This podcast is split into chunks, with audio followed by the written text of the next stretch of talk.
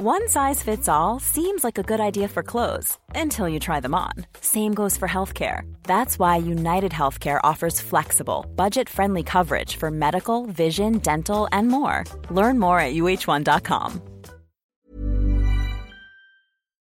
Esto es República H, la información más importante de lo que pasa en el interior de la República, con el punto de vista objetivo, claro y dinámico de Blanca Becerril.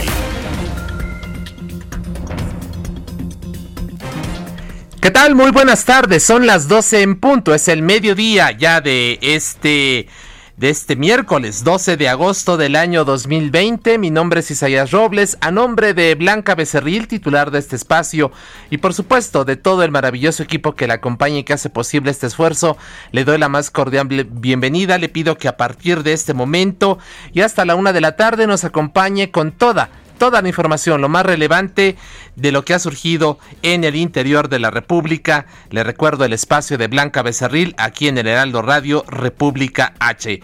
Y bueno, le recuerdo también que estamos transmitiendo totalmente en vivo desde nuestras instalaciones en la Ciudad de México a través del 98.5 de FM, pero también estamos llegando a muchas partes del país. Por ejemplo, en Campeche usted nos puede escuchar por el 100.1, 101.3 de FM, perdón, y el 950 de AM. En Monterrey usted nos puede sintonizar en el 90.1. Llegamos también hasta Texcoco a través del 89.3 de su frecuencia modulada. En Guadalajara, Jalisco, usted nos puede sintonizar por el 100.3. En Tampico, Tamaulipas, por el 92.5. En Acapulco, Guerrero, por el 92.1 de FM. Hasta Villahermosa, la capital de Tabasco, por el 106.3. En el Valle de México, por el 540 de AM. En Tijuana, Baja, eh, Baja California, por el 1700 de AM. Y también llegamos hasta el sur de Estados Unidos, en McAllen y en Brosville, en Texas Usted nos puede escuchar respectivamente por el 91.7 de FM HD4 y también por el 93.5 de FM HD4 allá en Brosville. Por lo pronto, sin mayor preámbulo, vámonos directamente a un resumen de lo más importante, es lo que usted debe saber para estar perfectamente bien enterado. En resumen. Este martes, el exdirector de Pemex, Emilio Lozoya, presentó una denuncia de hechos en la que afirmó que el dinero de los sobornos de Odebrecht fue destinado a la campaña presidencial de 2012 y entregado a legisladores para que aprobaran las llamadas reformas estructurales. Habla de también 120 millones de pesos que fueron eh, ordenados por las mismas personas para que fueran a un diputado y cinco senadores que él señala los nombres y que por supuesto quedarán en reserva estos nombres hasta que nosotros judicialicemos en el caso de que encontremos las pruebas suficientes. El PRI señaló que está a favor de la lucha contra la corrupción y aseguró que no es tapadera de nadie.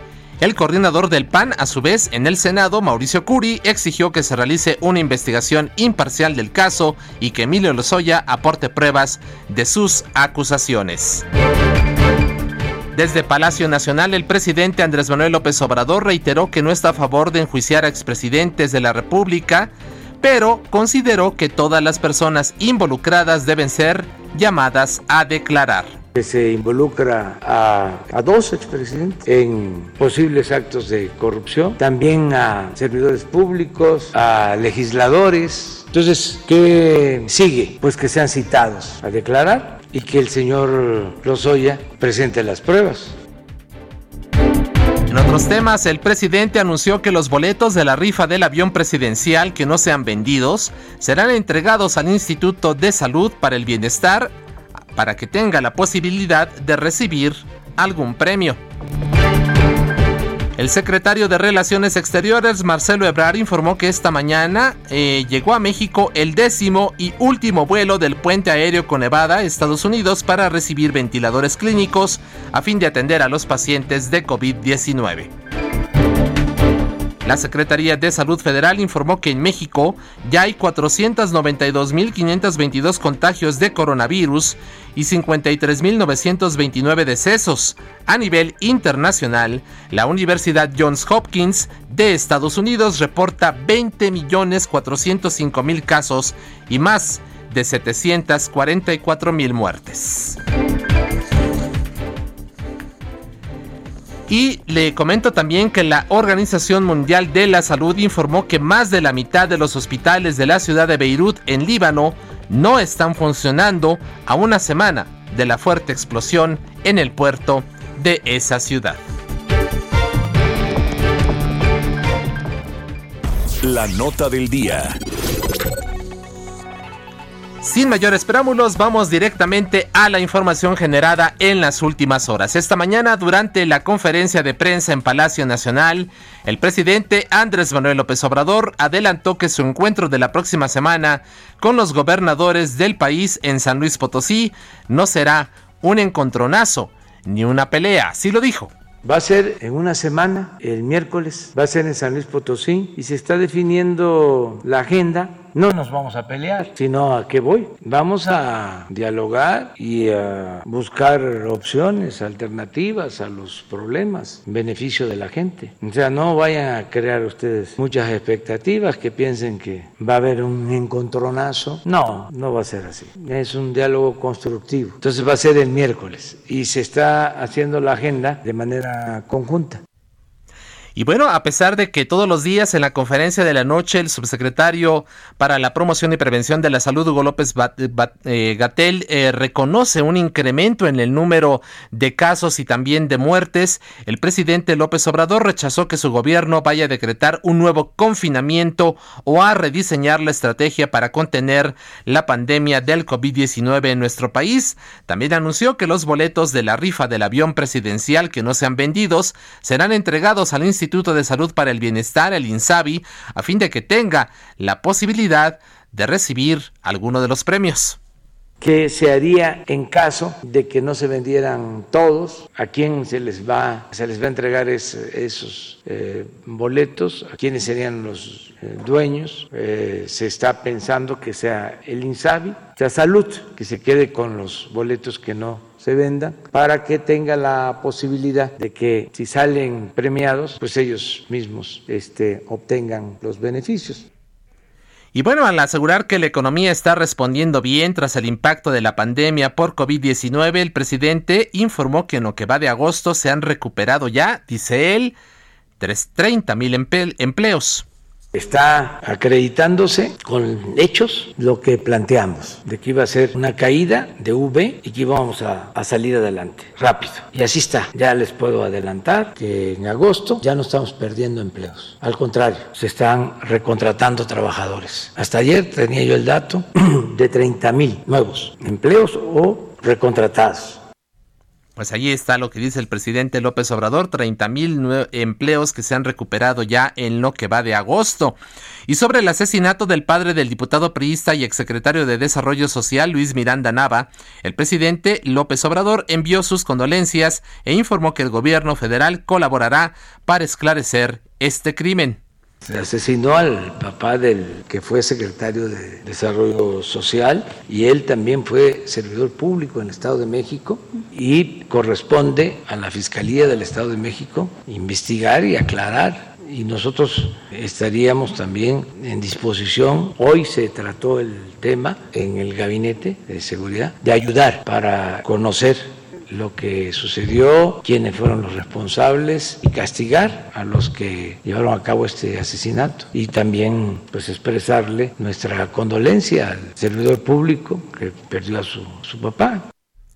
Y bueno, para alimentar nuestro optimismo, el subsecretario de Prevención y Promoción de la Salud, Hugo López Gatel, reportó que en México hay una reducción, dice él, del 17% en el registro de casos estimados de coronavirus, un aumento del 3% en el número de pacientes recuperados y una caída del 51% en el número de muertes.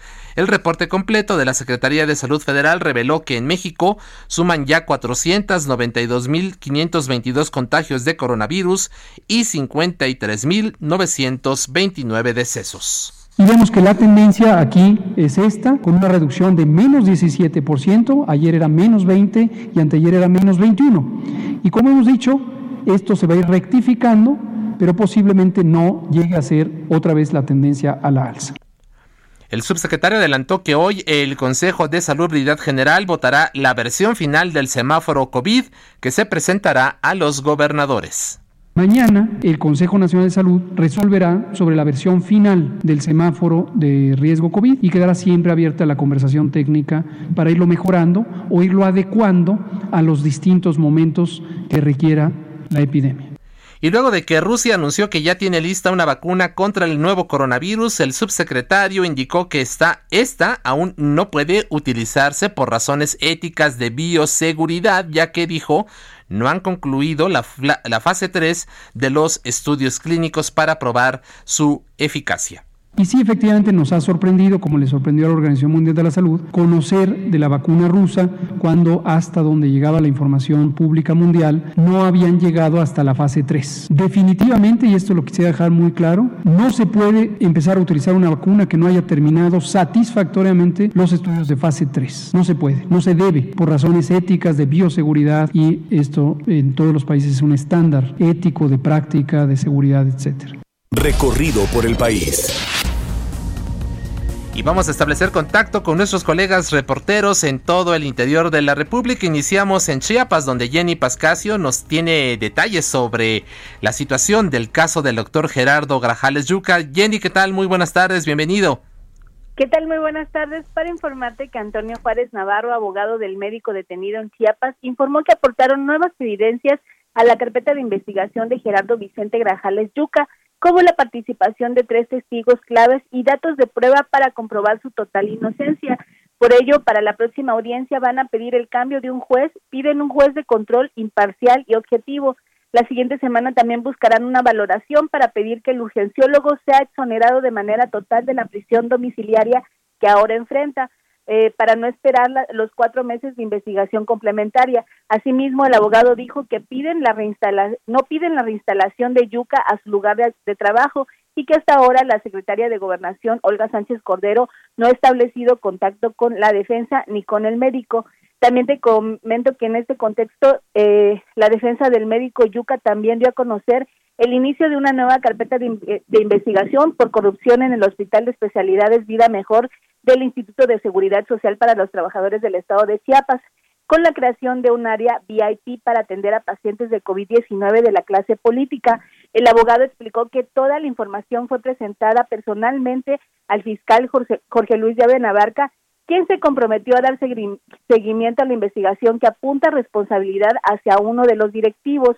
Agregó que en ese lugar estaban quitando derechos a los trabajadores, pues cuentan eh, con ventiladores mecánicos de última generación que no podían ser usados por otros derechohabientes. En dicha área trabajaban de 90 a 150 trabajadores de la salud cubriendo ambos turnos. El defensor cuestionó también la existencia de una partida presupuestal para la creación de este espacio donde fue atendido el dirigente del partido local Mover a Chiapas, Miguel Arturo Ramírez López, padre de la denunciante del médico apresado. Así es, este Jenny. Eh, entonces, ¿cuándo tendremos ya noticias sobre si se concede o no la posibilidad de que eh, el doctor Grajales sea exonerado de esta situación? Las pruebas fueron presentadas personalmente el día eh, lunes y el abogado considera que la próxima semana van a buscar de la valoración de todas las evidencias presentadas para que puedan dar una eh, respuesta sobre la liberación del médico. Así es, pero ya el, asunto creció y, es más allá de lo que ocurrió precisamente con el doctor Grajales, con estas denuncias de una zona VIP eh, para atención de ciertos pacientes con privilegios de COVID y por otro lado, pues también el asunto de las irregularidades y desvíos que se estaban haciendo en esta institución. Vamos a ver en qué para todo ello. Por lo pronto, Jenny, muchas gracias y estamos en contacto. Seguiremos muy al pendiente. Muy buenas tardes. Muchas gracias a Jenny Pascasio, allá en Chiapas, y de ahí nos vamos hasta el norte del país, Tamaulipas. Allá Carlos Juárez nos tiene también otras medidas que se están implementando para restringir el transporte y venta de alcohol por el tema de la pandemia. Carlos, ¿qué tal? Adelante, bienvenido. Hola, ¿qué tal Isaías? Un gusto saludarte a ti y a todo tu auditorio. Efectivamente, en el periódico oficial del Estado, la Secretaría de Salud de Tamaulipas notificó del nuevo decreto con las medidas sanitarias que buscan disminuir los casos de COVID-19 en la entidad. Entre ellas, no habrá transporte ni venta de alcohol los fines de semana. Esto principalmente para los municipios como Altamira, Madero, Matamoros, Ladero, Río Bravo, Tampico y Victoria. Y se le suman el martes San Fernando, Miguel, Miguel eh, Alemán, así como Valle Hermoso, en donde los negocios no esenciales solo podrán trabajar de lunes a viernes hasta las 17 horas, mientras que los sábados eh, deberán permanecer eh, cerrados, sábados y domingos deberán permanecer cerrados. Cabe señalar, Isaías, que Tamaulipas ya tiene casi los 20 mil casos de coronavirus y más de mil eh, defunciones, lo que preocupa a las autoridades estatales. Cabe hacer mención que en el caso de supermercados y las tiendas de autoservicio eh, podrán trabajar los fines de semana, pero hasta las 5 de la tarde. Hay restricciones también con la venta de bebidas alcohólicas y bueno, no se permite que la gente ande circulando después de las 10 de la noche. Cabe señalar que hasta el momento no se aplica ningún tipo de sanción en Tamaulipas por no usar cubrebocas, sin embargo, es obligatorio. Así es, eh, Carlos, ¿cómo recibió la iniciativa privada estas, estas nuevas medidas para restringir el, el tema de la venta de alcohol? Es, es, un, es un tema que, que bueno, pues ha, causado eh, molestia y también en el sentido de los negocios no esenciales, ya es un impacto muy fuerte en la economía. Hay negocios que han quebrado, que han cerrado sus puertas porque ya no pueden sostenerse más. En el tema del alcohol, pues bueno, pues solamente, solamente se restringe los sábados y los domingos, pero también viene a impactar al sector restaurantero que también ha solicitado que pues ya eh, vayan bajando a estas medidas eh, restrictivas. Sin embargo, la consecuencia es que los casos de coronavirus pues siguen en aumento. Así es. Carlos, muchas gracias, muy buenas tardes. Estaremos al pendiente de la información. Hasta luego, un abrazo, Carlos Juárez, allá en Tamaulipas, y de ahí volvemos al sur, hasta Yucatán. Ahí se encuentra nuestro colega Herbert Escalante, también con eh, una ampliación en el periodo de la ley seca. Herbert, ¿qué tal? Muy buenas tardes. Hola, buenas tardes, así es. No habrá alcohol en el grito de independencia en Yucatán. El gobierno del estado anunció que se mantendrá la ley seca en todo el territorio estatal hasta el próximo 17 de septiembre como medida para evitar la movilidad, el contacto social innecesario y las reuniones sociales que no ayudan a la prevención del COVID-19. La decisión de extender la prohibición de venta de bebidas alcohólicas se debe a que, según las autoridades, su consumo contribuye a relajar el cuidado de las medidas sanitarias en la pandemia.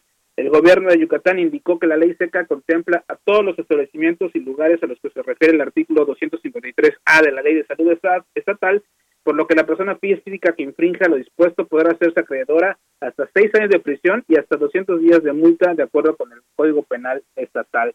El, bueno, el gobierno del Estado dijo que esta medida, junto con otras que se han implementado, están funcionando y dando resultados. Sin embargo, esta mejoría ha sido leve por lo que es necesario seguir aplicando y no bajar la guardia en las disposiciones de salud. Te comento que, bueno, a mediados de julio, el gobernador Mauricio Vila Dosal anunció el regreso de la ley seca en Yucatán y en ese momento se supo que tardaría un mes, pero ahora se anunció que se prolongará 30 días más. Cabe mencionar que no es la primera vez que se aplica la ley seca, casi al inicio de la pandemia se fue extendiendo esta prohibición de venta de bebidas alcohólicas, luego se permitió la venta solamente a través de eh, pedidos a domicilio, pero bueno, cuando repuntó los casos de COVID, nuevamente se implementó la ley seca en julio. Pues ahí está, ahí está la situación. Eh, muchas gracias por lo pronto, Herbert, y estamos pendientes. Un abrazo. Saludos, buen día. Entrevista. Y bueno, usted sabe que la actividad turística en el país es muy importante, una gran generadora de ingresos, eh, gracias a lo cual pues eh, el país, la economía del país se reactiva de manera muy importante y que debido a la pandemia pues esta ha estado frenada de manera prácticamente eh, en, toda, en toda la región. ¿Qué está pasando ahí en la zona sur de nuestro país? ¿Qué está pasando en estados con una amplísima vocación turística como Yucatán, Quintana Roo, Tabasco, Chiapas y Campeche? Pues ahí están eh, lanzando la Alianza del Mundo Maya y para tener detalles de ello se encuentra en la línea telefónica Michelle Friedman. Ella es secretaria de Turismo del estado de Yucatán, a, a quien agradecemos su tiempo y su confianza. Michelle, secretaria, muy buenas tardes, bienvenida. ¿Cómo estás, Isaías? Me da mucho gusto saludarte a ti, a toda la...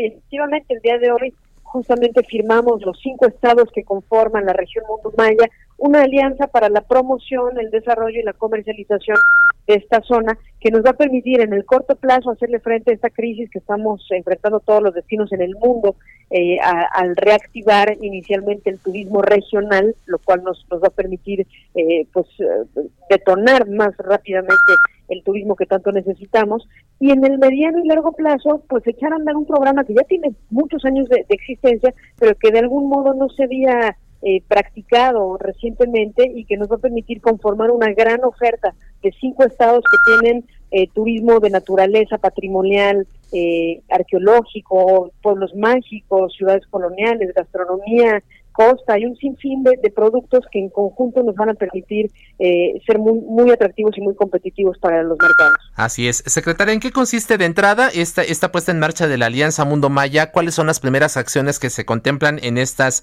cinco entidades? Bueno, por ejemplo, una de las primeras acciones eh, consiste en la organización de unas capacitaciones en línea, unos webinars que nos permiten eh, mostrar la oferta turística de cada uno de los cinco estados ante las agencias de viajes y los participantes de la industria turística del resto de los estados de la región. Eso, eso nos permite, como te decía, incentivar en el corto plazo los viajes carreteros, los viajes regionales entre los mercados que conformamos estos cinco estados. El día de hoy empezamos con el primer webinar a cargo de Yucatán y las siguientes semanas estarán llevando a cabo los, los mismos formatos para los otros estados. Así es. Eh, ¿Qué esperan ustedes de, respuesta una vez que se ha puesto en marcha esta alianza? ¿Cuántos turistas ustedes esperan recibir precisamente a partir de la puesta en marcha de esta nueva estrategia? Bueno, en el corto plazo lo que esperamos es que el mercado doméstico se quede en casa, es el, hashtag que estamos usando aquí en Yucatán, quédate en casa, pero un poco invitando a todos a que se queden en Yucatán, que es su casa, que los queremos recibir con los brazos abiertos, que no tienen que hacer viajes ahora tan lejanos, sobre todo ahora que el, tipo del turista post-COVID está buscando más bien viajes cortos, carreteros, con ciertas medidas de precaución, que sepan que estamos listos para recibirlos con los más altos estándares de bioseguridad, con certificaciones, con políticas flexibles de cambio y con una enorme oferta que además conjunta la conectividad, la infraestructura y la oferta turística de los cinco destinos. En el corto plazo, insisto, es eh, reunir al mercado que ya somos, promovernos ante el mercado nacional o doméstico también, y finalmente en el mediano y largo plazo, pues conformar una oferta conjunta que, nos permita ir por mercados externos. Claro, a partir de la puesta en marcha del semáforo naranja y la, y la reactivación de muchas actividades, entre ellas incluso la turística, ¿cuál ha sido la respuesta en el estado de Yucatán? ¿Cuántos turistas han visitado en las últimas semanas el estado? ¿Cómo eh, y qué derrama económica puede usted indicarnos que se ha registrado? El proceso de reactivación es un proceso gradual, es un proceso escalonado. No perdamos de vista que la contingencia sanitaria no ha terminado y en ese sentido todos los destinos del mundo vamos haciendo una apertura gradual, a veces se abren unas cosas, luego se cierran otras, lo hemos visto en algunos destinos. En Yucatán hemos sido muy cautos por indicaciones incluso del gobernador Vila, eh, anteponiendo en todo momento la salud y tratando de dar certeza a los turistas de tal forma que cuando se abra algo pues sea con todos los cuidados de, no mermar en, el proceso sanitario. Entonces, yo creo que gradualmente los destinos iremos abriendo, estamos ahorita operando a un 25% los hoteles, los restaurantes, eh, muchos de los productos turísticos siguen cerrados. Esperamos en el corto plazo poderlos abrir dentro de esta nueva normalidad con todos los protocolos. En su momento lo daremos a conocer y sobre todo estaremos listos ya con esta plataforma de comercialización, de promoción de buenas prácticas sanitarias que mencionaba para recibir a los turistas. Así es. Finalmente, secretaria de Turismo de Yucatán, Michelle Friedman, eh, ¿nos puede hacer un balance de cuáles fueron los efectos eh, por la pandemia, el cierre de negocios y la pérdida de empleos en el sector turístico por esta situación? Bueno, sin duda esta es la crisis más fuerte que ha enfrentado el sector a nivel mundial. Todavía no termina, así que es difícil hablar de, de un balance. Tan solo en el caso de Yucatán, la ocupación hotelera llegó al 0%, pero de manera inducida, porque fue una indicación el cierre de establecimientos en aras de proteger la salud. Ahora toca a partir de ese punto cero turístico. Sin embargo, a dos meses de haber iniciado el plan gradual de reactivación turística, te sí, por ejemplo, que nuestra conectividad aérea ya está cerca de alcanzar el 50% de recuperación, lo cual es una buena señal de cómo se va a ir eh, pues reactivando el turismo, insisto, de forma escalonada, de forma gradual y con todas las, precauciones. Perfecto. Secretaria de Turismo del Estado de Yucatán, Michelle Friedman, le agradecemos mucho su tiempo y su confianza y estamos en contacto, mantenemos abierta la comunicación si le parece bien. Muchas gracias por lo pronto. Muchas gracias, Isaías. Nos vemos pronto, los esperamos en Yucatán y visiten la página yucatán.travel para tener información vigente. Así es, hashtag Yucatán, quédate en casa. Muchas gracias, secretaria. Hasta luego. Hasta luego y vámonos al sacapuntas. Sacapuntas. Inicia la pasarela de secretarios de Estado ante el titular de Hacienda, Arturo Herrera, para entregarle su carta a Santa Claus y que, se, y que este arme el presupuesto 2021 Por instrucción del presidente López Obrador, cada miembro del gabinete legal y ampliado se reunirá con el hombre de los dineros para hacer sus peticiones que estarán sujetas a las prioridades de la cuarta transformación. Nos dicen en San Lázaro que el líder de la Jucopo, Mario Delgado, se inclina más por el Zócalo que por el auditorio para usarlo como sede alterna para la entrega-recepción del segundo informe de gobierno el primero de septiembre.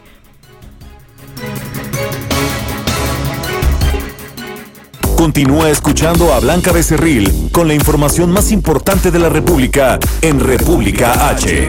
Regresamos. Estamos de regreso con la información más importante de la República en República H con Blanca Becerril, transmitiendo en Heraldo Radio.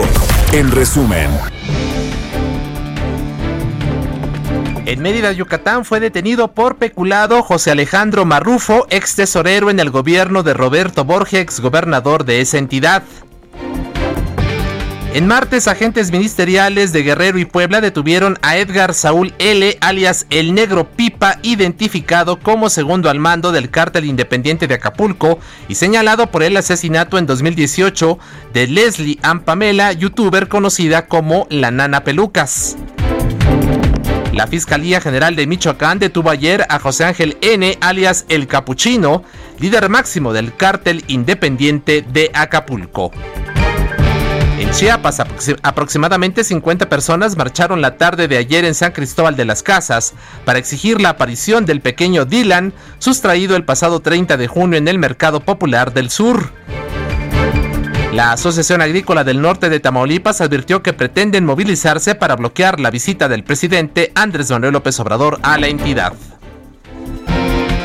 Un rayo cayó en el edificio terminal del Aeropuerto Internacional de Ciudad del Carmen y en un avión que se encontraba en la pista, lo que provocó lesiones a un trabajador.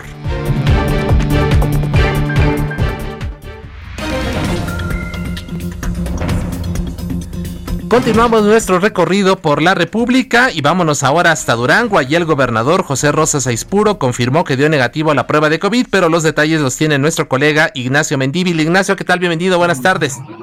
¿Qué tal? Muy buenas tardes. Pues sí, en la ciudad de Durango, Durango, hoy por la mañana el gobernador del estado en sus cuentas eh, de Twitter y Facebook, bueno, pues se dio a conocer de que se hizo una vez más el chequeo correspondiente después de haber estado en confinamiento más de 15 días y pues se anuncia que no tiene positivo eh, lo que es la prueba de COVID, por lo cual pues dice que inicialmente estará reincorporándose a las actividades, este, eh, seguirán siendo virtuales, pero ya presenciales para asuntos eh, de mayor, de mayor este, presencia de él, como es la cuestión de seguridad, la cuestión de protección civil. Y que bueno pues se habla ya de que el grito de independencia aquí en el estado de Durango va a ser virtual para la eh, conglomeración de la población en plazas públicas en los municipios como en la ciudad capital. Así es que está invitando a la población a la sana distancia y a la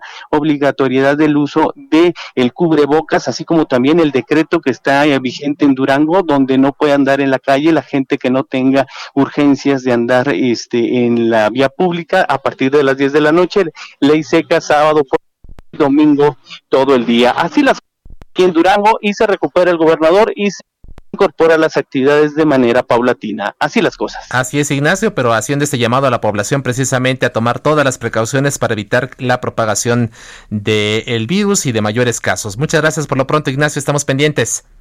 A la orden y estamos pendientes. Vámonos ahora, muchas gracias a Ignacio Mendíbil. Vámonos ahora precisamente con nuestra colega Karina Cancino, quien nos tiene información importante. Karina, bienvenida, muy buenas tardes. Isaías, buenas tardes, buenas tardes a nuestro auditorio. Así es, tenemos información también de Nayarit y es que el gobernador del estado, Antonio Chavarría García, anunció a través de un videomensaje que cinco integrantes de su familia dieron positivo a COVID-19 y que hasta el momento se reportan estables. Señala puntualmente en esta publicación, por ahí andan las especulaciones de que mi familia COVID tiene COVID-19. Quiero informarles que sí es cierto, mi madre tiene COVID, mi esposa, mi hijo Toño, Silvia, mi hermana, gracias a Dios, eh, van evolucionando bien, ya andan en los últimos días, pero sí nos preocupa mi abuela Silvia de 97 años, que también tiene COVID, fue diagnosticada ayer, confirmó Echevarría García. Cabe destacar que la madre del gobernador es la diputada federal por el PAN, secretaria de la Comisión de Infraestructura del Congreso Federal, Marcelena García Gómez, quien también ya ha hecho una publicación confirmando esta enfermedad y el mandatario por esta situación reitera el llamado a reforzar las medidas preventivas para evitar más contagios en la entidad, ya que entre otras cosas eh, denotó pues que continúa la falta de capacitación y de capacidad, perdón, hospitalaria en Nayarit, ya que está colapsado el sistema, así lo dio a conocer el gobernador Antonio Chavarría García. Eso es lo que es el momento, Isaías. Bueno, pues hay una situación bastante lamentable, eh, pues es la madre, la esposa, su hijo y hermana del gobernador Antonio Echevarría quienes dieron positivo, incluyendo también la situación de la señora Silvia de 97 años, abuela del mandatario, quien también dio ayer positivo a, a, este, a esta enfermedad. Vamos a ver qué, pasa, ojalá que todos ellos se recuperen y estaremos pendientes de tus nuevas informaciones Karina, desde allá, desde Tepic, Nayarit. Muchas gracias por lo pronto, un abrazo.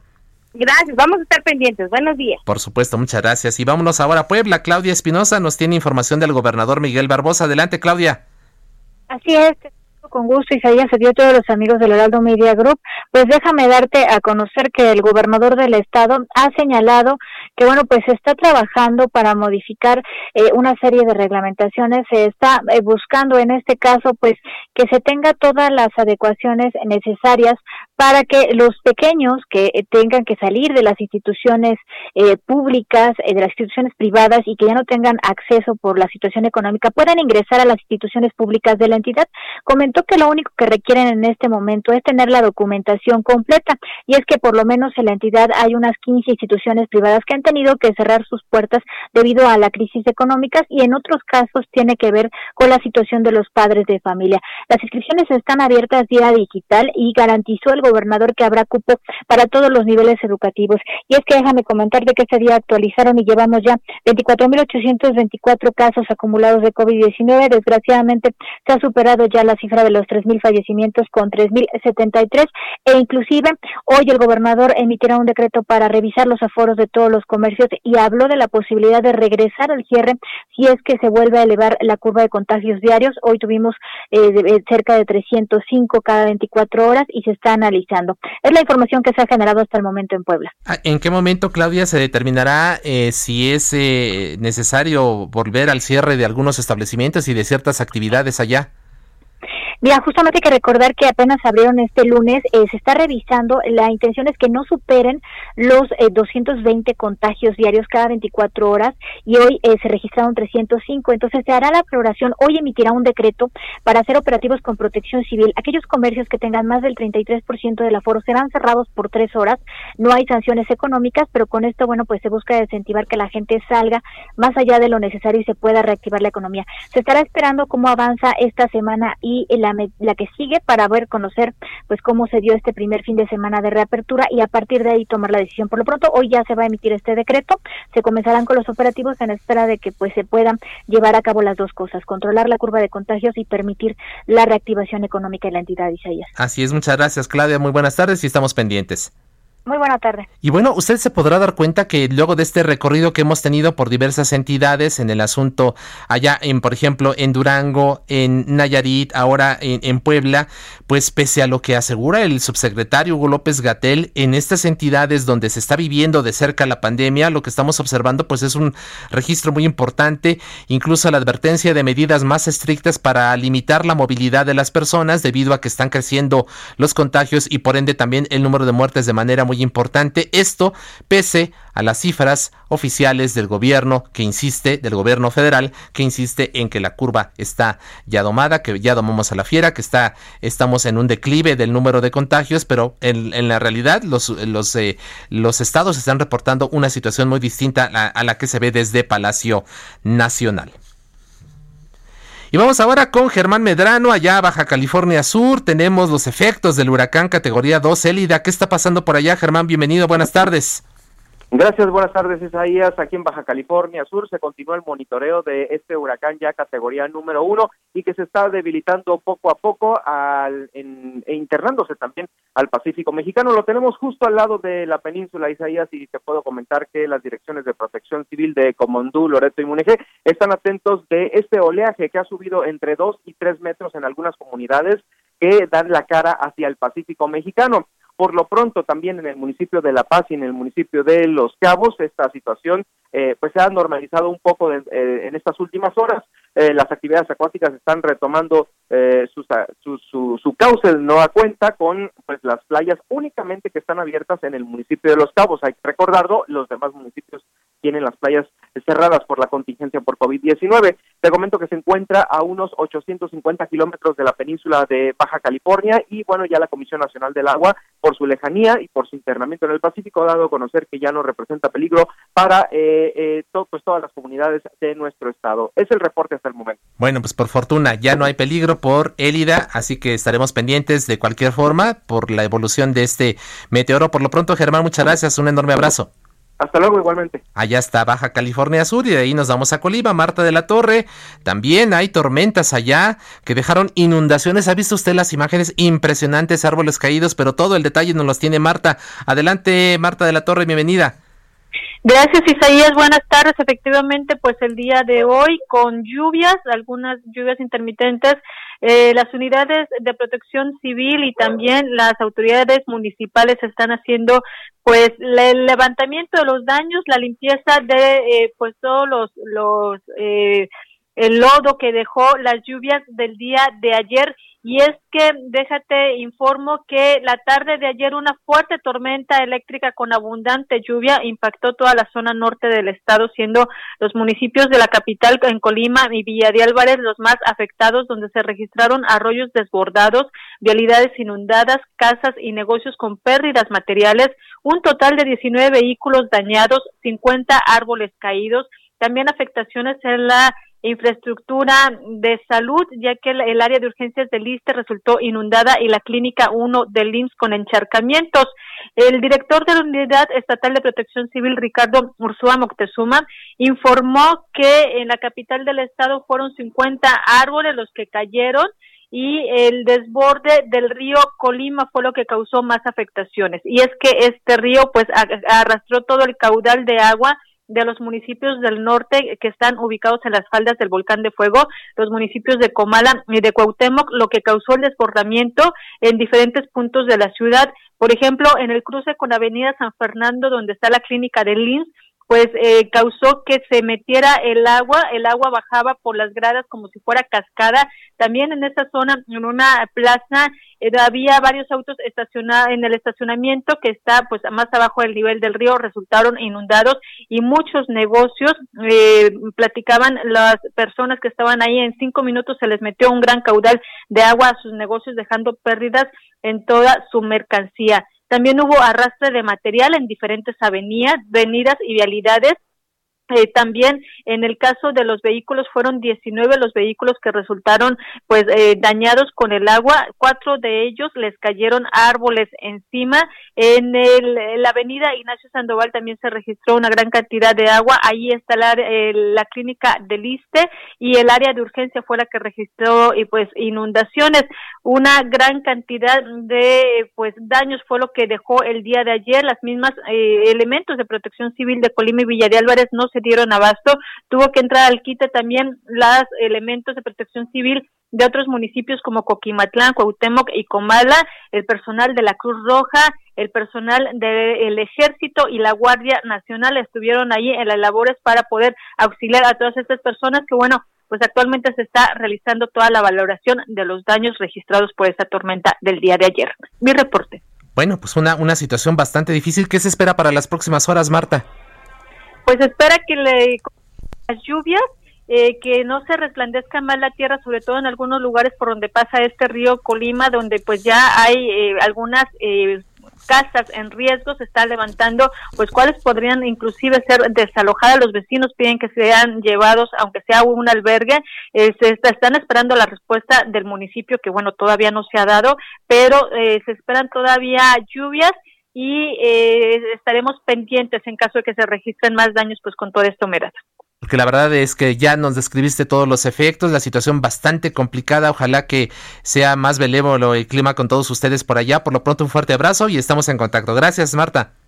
Gracias, buenas tardes. Buenas tardes a nuestra colega allá en Colima y de ahí nos vamos al Estado de México. Ahí Leticia Ríos nos tiene eh, qué está pasando con el asunto de las industrias en la zona oriente de, esta entidad que están eh, apoyando esta propuesta para dividir Ecatepec en dos municipios. Leticia, ¿qué tal? Muy buenas tardes. Hola, ¿qué tal, Isaías? Buenas tardes. Pues eh, esta propuesta que ha sido presentada por la bancada de Morena en el Congreso local para dividir Ecatepec a fin de crear el municipio 126 del Estado de México, denominado Ciudad Azteca, es eh, bien vista por los industriales de la zona oriente. Eh, señalaron que resulta viable y podría facilitar a los gobiernos locales la solución de problemas como inseguridad, desigualdad y crecimiento anárquico que se tiene actualmente en Ecatepec, pero dijeron que la propuesta debe evaluarse a detalle. Eh, Francisco Cuevas Dobarganes, director de la Unión Industrial del Estado de México, señaló que de concretarse esta propuesta, ayudaría a que los gobiernos municipales tengan más conocimiento de su demarcación, identifiquen mejor sus problemas y visualicen claramente cómo resolverlos, lo que también permitiría una mejor atención a los habitantes. El director de UNIDEM recordó que Catepec es el municipio más poblado del país, aunque pues no es el más grande considerando a la alcaldía Iztapalapa de la Ciudad de México. Sin embargo, señaló que administrar un municipio es mucho más complejo que una alcaldía, ya que la Ciudad de México eh, pues asume muchas funciones como la seguridad y la distribución del agua, eh, lo que no ocurre en los municipios mexiquenses. Eh, Cuevas Dobarganes señaló que en principio es acertado evaluar esta posibilidad, pero será necesario que se mediten los límites territoriales para que la división sea lo menos traumática y se pueda crear este nuevo municipio que se llamaría Ciudad Azteca. Eh, Isaías, pues este hasta el momento eh, es el único sector, el sector industrial, eh, que se ha manifestado a favor de esta propuesta que están haciendo los diputados de Morena. Así es, Leticia. ¿Cuándo se prevé que pudiese ser votada esta, esta iniciativa? Ya está en comisiones, me imagino. Todavía no hay dictamen, ¿verdad?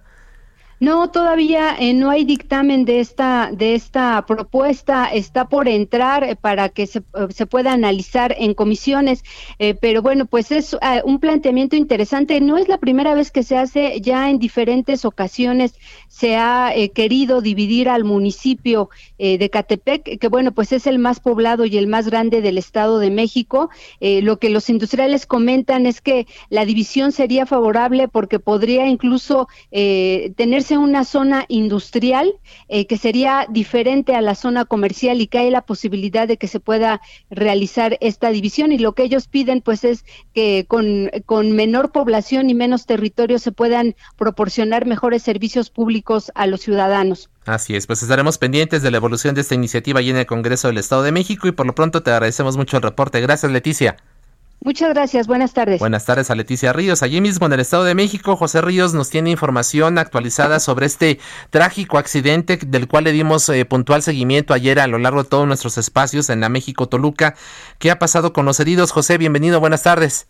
¿Qué tal, Isaías? Buenas tardes. Pues bueno, hasta el momento te informo que al menos nueve personas gravemente lesionadas por la volcadura de este autobús en la México Toluca pues ya fueron dadas de alta. Esto lo informó hace unos momentos el Instituto de Salud del Estado de México. Cabe destacar, Isaías, que hasta la noche de ayer la dependencia mexiquense informó que al menos 15 personas fallecieron por este percance, el cual ocurrió la madrugada de este martes a la altura de la región de La Escondida de dicha carretera, cuando se dirigía hacia la ciudad de Puerto Vallarta, en Jalisco. Cabe destacar que entre las personas que se encuentran en recuperación eh, hay uno en el hospital del niño, que es un menor de 10 años de edad que permanece en calidad de desconocido, por lo que se emitió una alerta en el programa programa Odisea para contactar con sus familiares. De igual manera, continúan con asistencia médica cuatro lesionados, entre ellos tres menores de edad, quienes están aún reportados como muy graves y un joven reportado como muy delicado. Por otro lado, Isaías, pues bueno, esta mañana la Cámara Nacional de Autotransporte y Turismo solicitó a la, una auditoría vial a la Secretaría de Comunicaciones y Transportes para conocer los motivos por lo que la curva del kilómetro 38 de la carretera México-Toluca es causante de diversos accidentes de tránsito, especialmente por este tipo de transporte. Ese es el informe hasta el momento, Isaías. Bueno, pues una situación muy lamentable. Por lo pronto, pues eh, ya están dados de alta estas siete personas. Sin embargo, pues tú nos comentas, hay otras que todavía están internadas y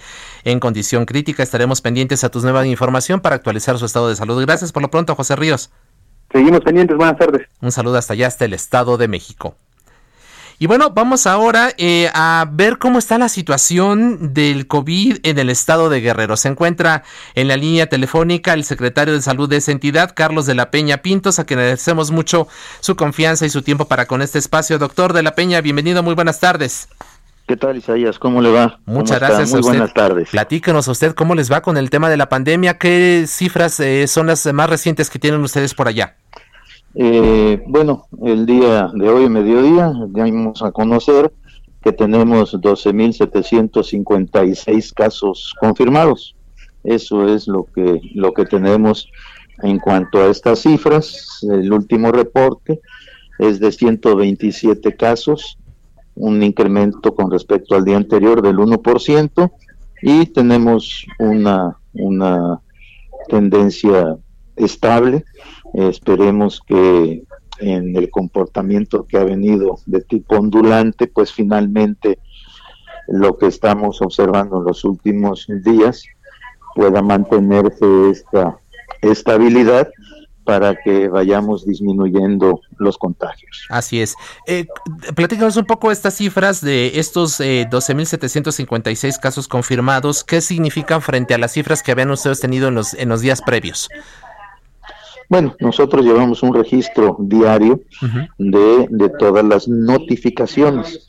Y en cuanto a las notificaciones, eh, más o menos nosotros estamos oscilando eh, entre 120, 130, 150, a veces subimos 160, 170, en fin, es, eh, es este, una, una presentación eh, pues no podemos hablar nunca de una cifra exacta en estos casos del COVID, ¿verdad? Pero ya digamos, ya no hay, ya no tenemos cifras mayores a las 200, ¿no? Por ejemplo, por lo que me está comentando. No tenemos cifras mayores a las 200, de hecho, de hecho, la última eh, cifra que tuvimos fue el primero de agosto, que fue de, de 192, tuvimos otra el 3 de agosto por ahí, más o menos, pero ahí en fuera ya se ha mantenido eh, por abajo de, de, 180. Claro. ¿Cuáles son los municipios? pendiente a ser menor de 150. Claro. ¿Cuáles son los municipios en donde se concentran eh, estos casos, el mayor número de ellos? Tenemos nosotros 15 municipios en donde se concentra la, la mayor, el mayor número de casos. Primeramente Acapulco, que tiene 6.289, es el 49% de los casos, del total de casos, se están en Acapulco, luego Chilpancingo, Iguatanejo, Iguala, Ometepec, Tlapa, Tixtla, Pungarabato, Chilapa, Tasco, Atoyac, en fin, son 15 municipios en donde se concentra alrededor del 90% de el total de casos confirmados. Ajá. En el caso de Acapulco, eh, doctor de la Peña, con la reactivación de la actividad turística, la presencia de muchas personas que están viajando al puerto para tratar de tener algunos días de descanso, ¿cómo usted el comportamiento? ¿Le preocupa esta, este incremento en la presencia de personas y de turistas allá? Claro, si nosotros incrementamos la movilidad, eh, desde luego que estamos atentos a todo esto. Por eso la recomendación siempre es el uso obligatorio de cubrebocas, invitar siempre a los turistas, a los propios ciudadanos de Acapulco al uso de cubrebocas, a la sana distancia, eh, a evitar las aglomeraciones para evitar los, los contagios. Entonces, eh, esto es una práctica en la cual el gobierno del estado está insistiendo a través de la Secretaría de Salud con la colaboración de varias dependencias del gobierno del estado a través de filtros, a través de brigadas para los mercados, el transporte público, en las propias playas, en fin, se ha hecho y se sigue haciendo todo un trabajo para eh, mitigar la, eh, los contagios en el estado de Guerrero, pero principalmente en los sitios eh, en donde sitios turísticos como son Acapulco, Iguatanejo, Tasco, claro. y bueno, la capital del estado que tiene una gran movilidad también. Claro. Sí, como es Chilpancingo. Así es. Doctor Carlos de la Peña, secretario de Salud del Estado de Guerrero, muchísimas gracias por su tiempo y su confianza y estamos pendientes de la evolución de la pandemia ya. Muchas gracias. Cómo no, muchas gracias, que esté muy bien. Muy muchas gracias. Y, bueno, gracias a usted por habernos acompañado a lo largo de esta hora. nombre de Blanca Becerril, titular de este espacio República H y de todos quienes hacen posible este esfuerzo, Itzel González, Ángel Gutiérrez, Fernanda García, Angelita, Angelina Negrete, Adrián Alcalá, Javier Báez y Carla Ruiz. Gracias a nombre de todos ellos. Le pido que se quede a partir de este momento en A la Una, el espacio de Salvador García Soto y todo su maravilloso equipo llevándole toda la información, las entrevistas y los análisis sobre los temas más relevantes. Que tenga usted una excelente tarde. Quédese en las frecuencias de El Heraldo Radio. Mi nombre es Isaiah Robles. Hasta mañana.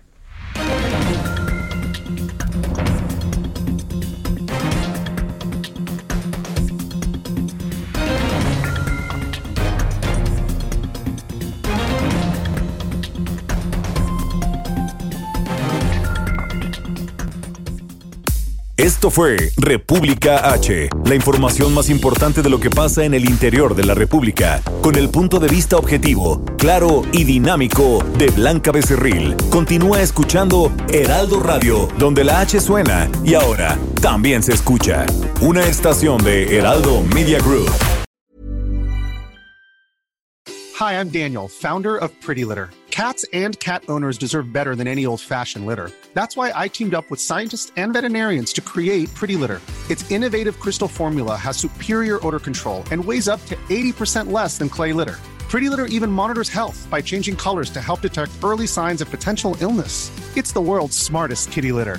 Go to prettylitter.com and use code ACAST for 20% off your first order and a free cat toy. Terms and conditions apply. See site for details.